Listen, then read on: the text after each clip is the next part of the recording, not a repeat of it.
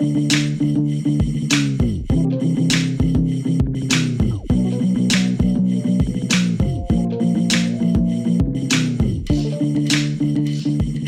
willkommen im Chatroom, der Podcast zur humanitären Hilfe. Mein Name ist Lena Wallach und ich bin Referentin für Kommunikation am Center for Humanitarian Action, kurz CHA genannt. In diesem Podcast spreche ich in jeder Folge mit einer Person aus der humanitären Hilfe zu ihrer Arbeit und zu aktuellen Herausforderungen der humanitären Hilfe. Auf geht's! Let's chat!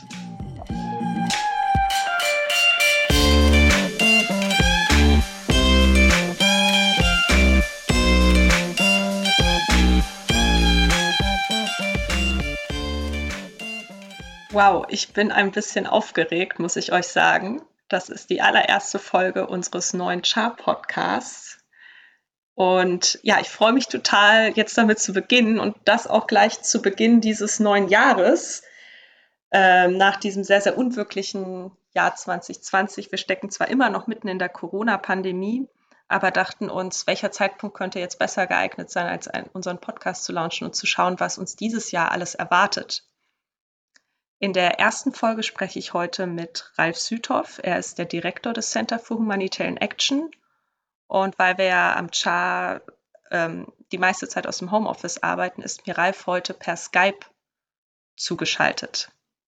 Hallo Ralf, ich freue mich, dich als meinen allerersten Gast begrüßen zu dürfen. Schön, dass du da bist. Hallo, ich freue mich auch sehr. Ralf, stell dich unseren ZuhörerInnen am Anfang doch mal ganz kurz vor. Äh, sehr gerne. Ralf Südhoff ähm, vom Center for Humanitarian Action, ähm, Brasilien-Liebhaber, seitdem ich dort äh, mal ein Jahr leben durfte, als äh, Korrespondent für die Zeit, äh, später in Nahost gewesen. Ursprünglich aber eigentlich Hamburger und viele Jahre, so wie jetzt auch, in Berlin gelebt und immer ein großer Fan von ähm, internationalen Themen, die mich immer ähm, am meisten interessiert und bewegt haben und deswegen wahrscheinlich auch jetzt hierher geführt. Ich habe dich vor unserem Gespräch gebeten, etwas mitzubringen, was für dich symbolisch für deinen Weg in die humanitäre Hilfe steht und ein bisschen verdeutlicht, weshalb du dort bist, wo du gerade bist, also am Char. Und ja, bin ganz gespannt, was das ist und was das über dich und deine Geschichte aussagt. Ich habe mitgebracht ein Buch ähm, von Dave Eggers, ähm, What is the What? Ähm, Dave Eggers ist äh, danach eher bekannt geworden über seinen Bestseller The Circle, wo es um das Silicon Valley und die Monopolisten von Google und Facebook und so weiter geht.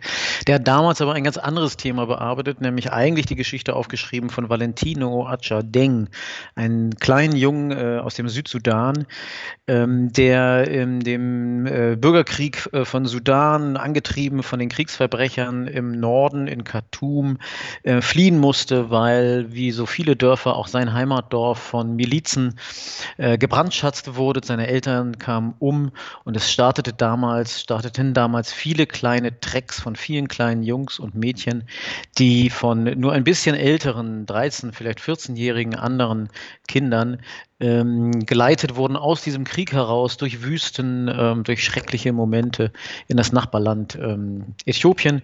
Eine Geschichte, die auf der einen Seite ein Happy End hat. Äh, Valentino schafft es dann äh, Jahre später bis in die USA und gleichzeitig eine Geschichte, die ähm, extrem berührend und bewegend beschreibt, äh, warum die humanitäre Hilfe so wichtig ist, wie sie Leben retten kann wie es darum geht, vor allem das Wichtigste zu erreichen, nämlich Leben zu retten und gleichzeitig welche Absurditäten äh, und Widrigkeiten damit einhergehen, was auch sehr ehrlich beschrieben wird und mich, glaube ich, beides ähm, sehr geprägt hat. Gab es dann da irgendeinen ausschlaggebenden Moment? Also wie war dann der Weg von der Lektüre des Buchs bis zu deinem Weg heute am Char? Also es war nicht so, dass ich dieses Buch aus der Hand legte und mein, mein Leben änderte. Ähm, also diese gern beschriebenen life-changing Moments der, äh, von Amerikanern etwa, ähm, das wurde mir jetzt nicht zuteil. Aber es hat mich trotzdem vielfach geprägt und auch interessanterweise bis heute der Südsudan begleitet. Also beispielsweise arbeitete ich dann als äh, beim World Food Programm als erstes ähm, der größten humanitären Organisation der UN. Und meine erste Reise damals führte mich dann prompt äh, in den Südsudan Südsudan, wo ich unter anderem ähm, versuchte, die, äh, diese Krise und ihre Herausforderungen und die Menschen vor Ort ähm, in deutsche Medien zu bringen, ähm, damals noch als Pressesprecher.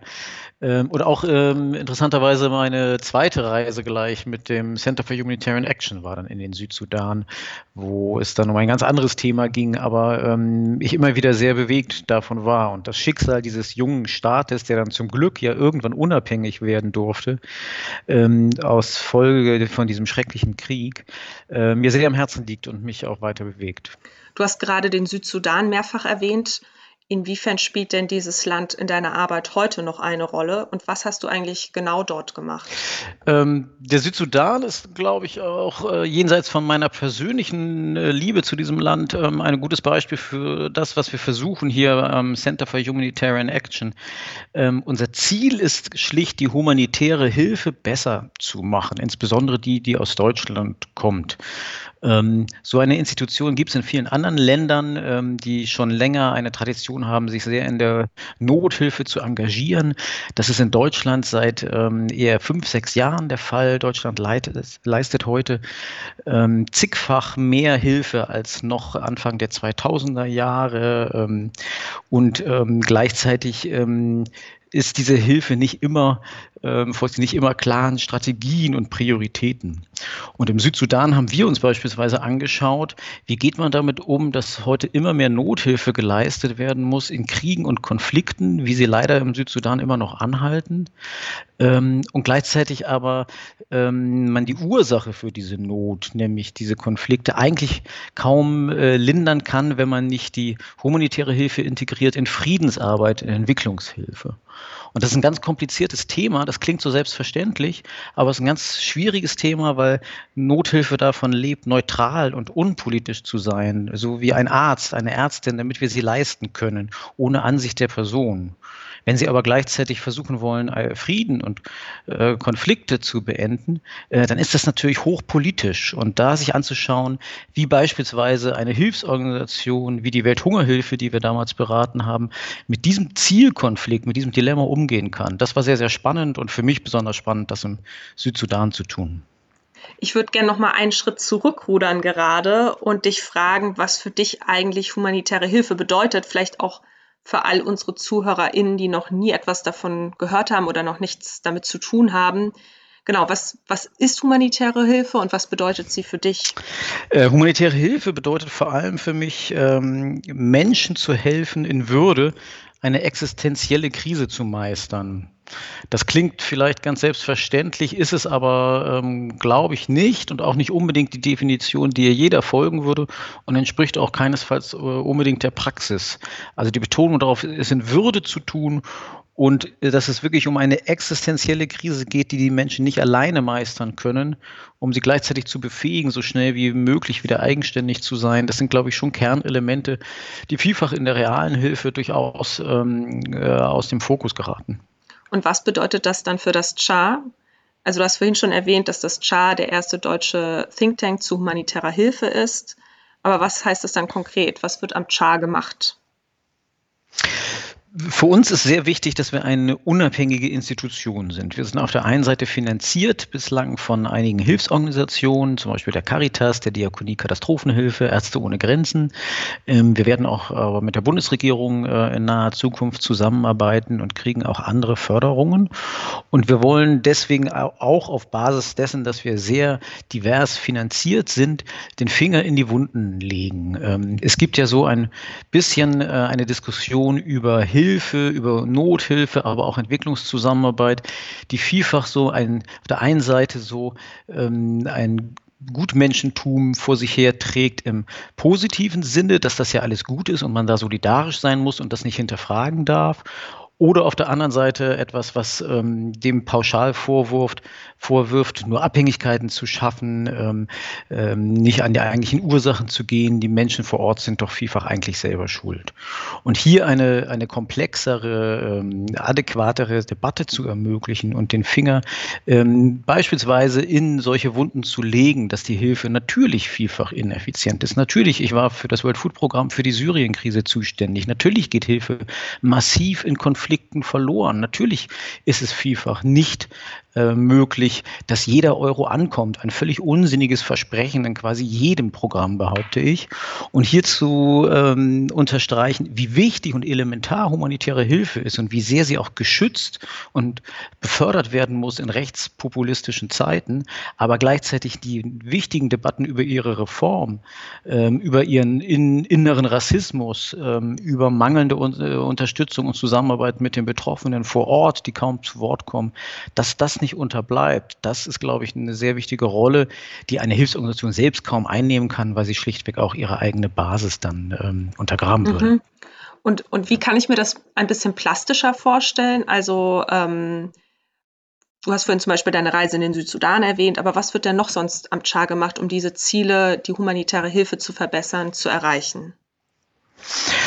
Wir versuchen so auf drei Ebenen die humanitäre Hilfe äh, zu verbessern. Das eine sind tatsächlich, ähm, was man als erstes vielleicht denkt beim Think Tank, so Analysen, Papers, Studien, in denen wir äh, ausarbeiten, Stichwort äh, Südsudan, wie kann man dort vor Ort ähm, die Nothilfe, eine neutrale Nothilfe, die sich wirklich nur an den Menschen und ihren Bedürfnissen orientiert, verbinden mit einer Arbeit, die gleichzeitig den Frieden fördert und Konflikte zumindest mildert vor Ort. Da haben wir beispielsweise ein Beratungsmodell, nach welchen Kriterien kann in einem Land das Fruchten, ähm, das integriert zu denken und wann ist es eher ganz, ganz gefährlich, weil es äh, die eigentliche Nothilfe untergräbt, weil sie plötzlich als parteiischer Akteur daherkommt.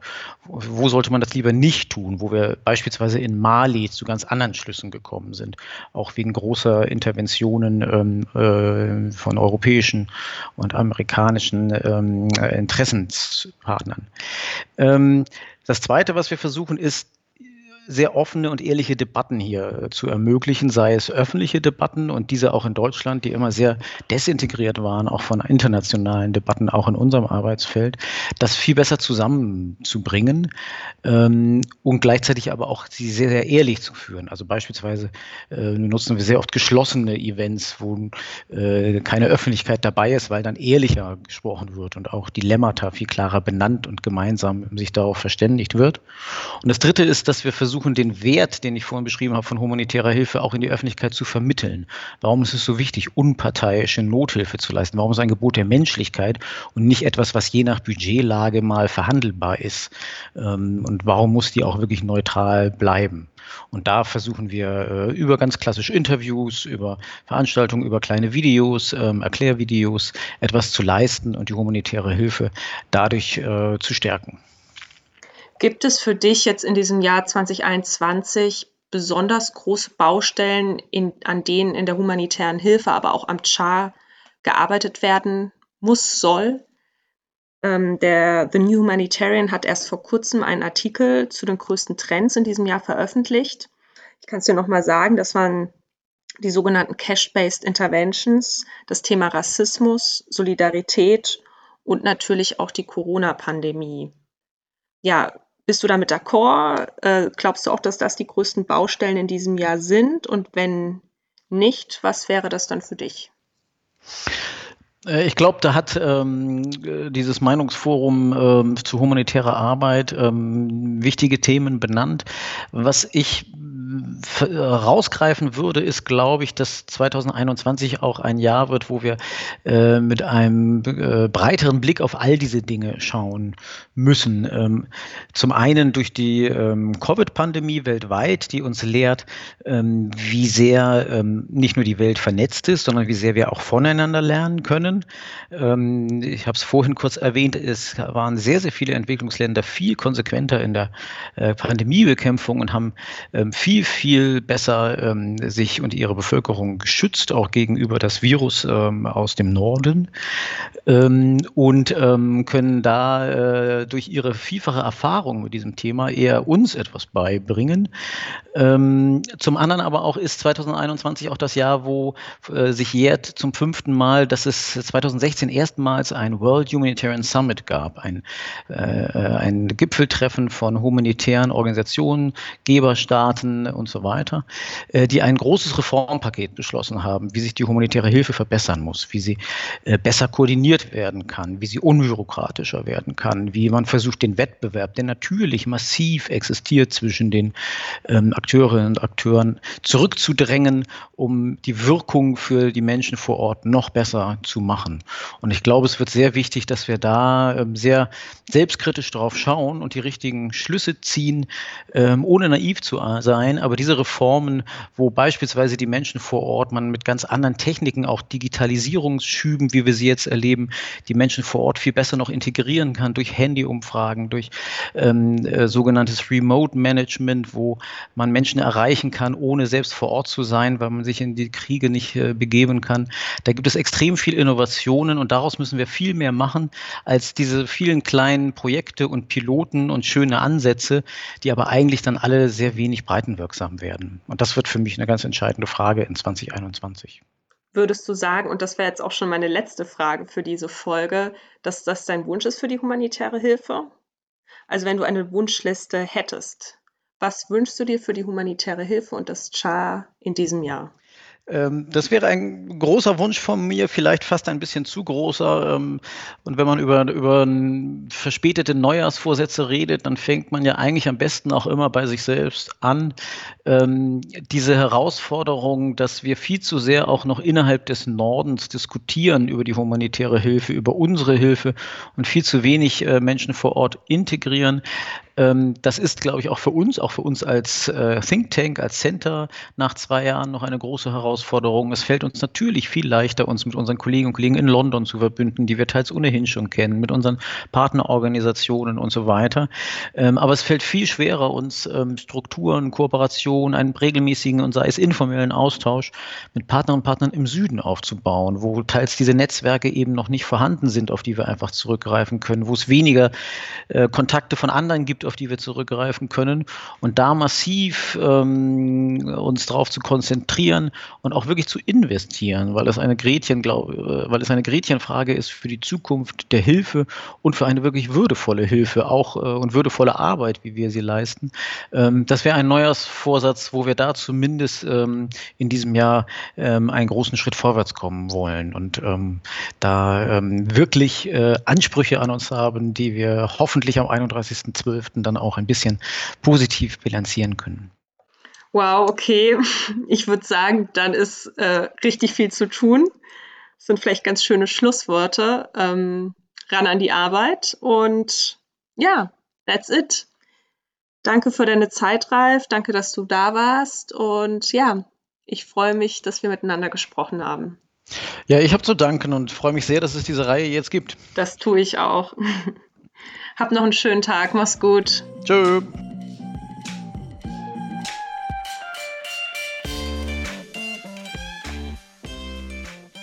Bis zum nächsten Mal im Chatroom, der Podcast zur humanitären Hilfe vom Center for Humanitarian Action.